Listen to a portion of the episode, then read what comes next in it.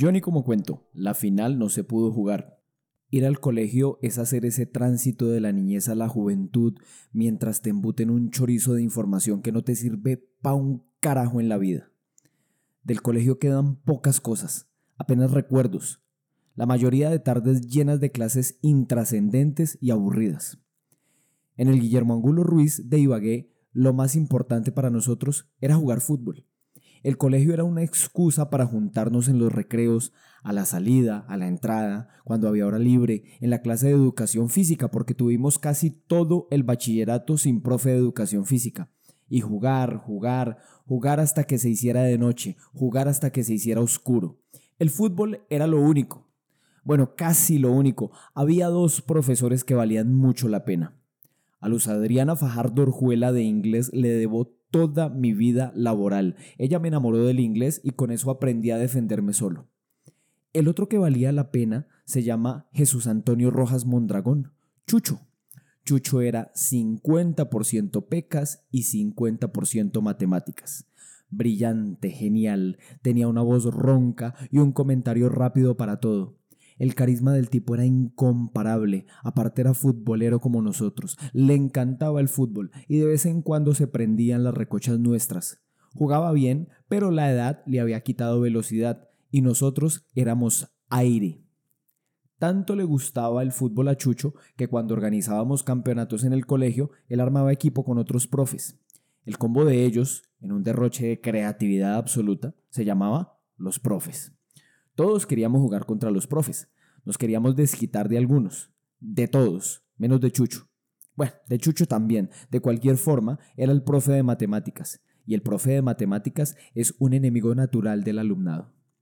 El campeonato avanzaba y el equipo de los profes estaba a un partido de la final. Nosotros, los de noveno, habíamos quedado afuera. Los de once nos cagaron a goles y esperaban en la final a décimo o a los profes.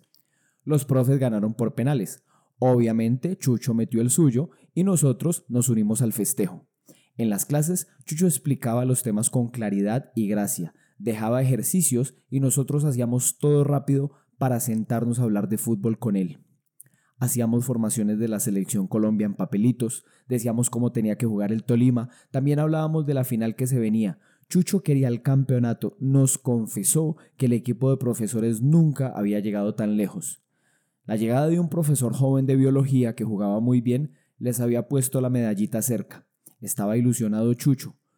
Era 1999, el año para que los profes quedaran campeones por primera vez.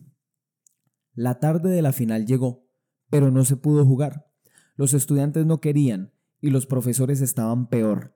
Esa tarde Ibagué instaló un clima perfecto, cero lluvia, pero varias nubes taparon el sol, tarde fresca, ideal para jugar fútbol.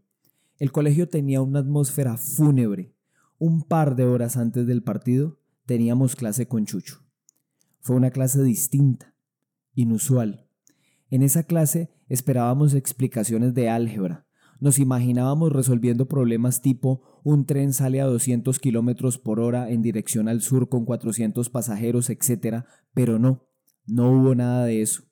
Lo único que hubo fue un silencio, un silencio frío y un monólogo. Chucho llegó puntual a clase como siempre, caminó hasta el centro del salón y empezó su perorata. Nos dijo, hoy es uno de esos días en los que da asco estar vivo, asco y miedo. Nosotros veíamos al hombre gesticular, hablar con rabia. Las palabras se le cortaban a veces, pero tomaba aire, hacía una pausa, se pasaba la mano por la frente y seguía. Chucho, aquella tarde, nos dio un discurso de dos horas sin interrupciones. Nos habló de historia, nos habló de política, nos empezó a desnudar el país en el que vivíamos. Empelotó a Colombia por completo, prenda por prenda, escándalo aquí, robo por allá, injusticia más allá, vergüenza tras vergüenza nos expuso a una realidad que nosotros todavía no entendíamos bien. Apenas empezábamos a tener nociones de qué era el país.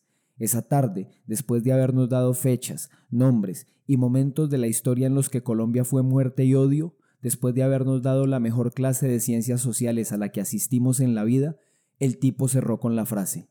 300 millones de pesos le tuvieron que haber dado al hijo puta que mató a Jaime Garzón esta mañana. Nunca más volvimos a hablar de fútbol.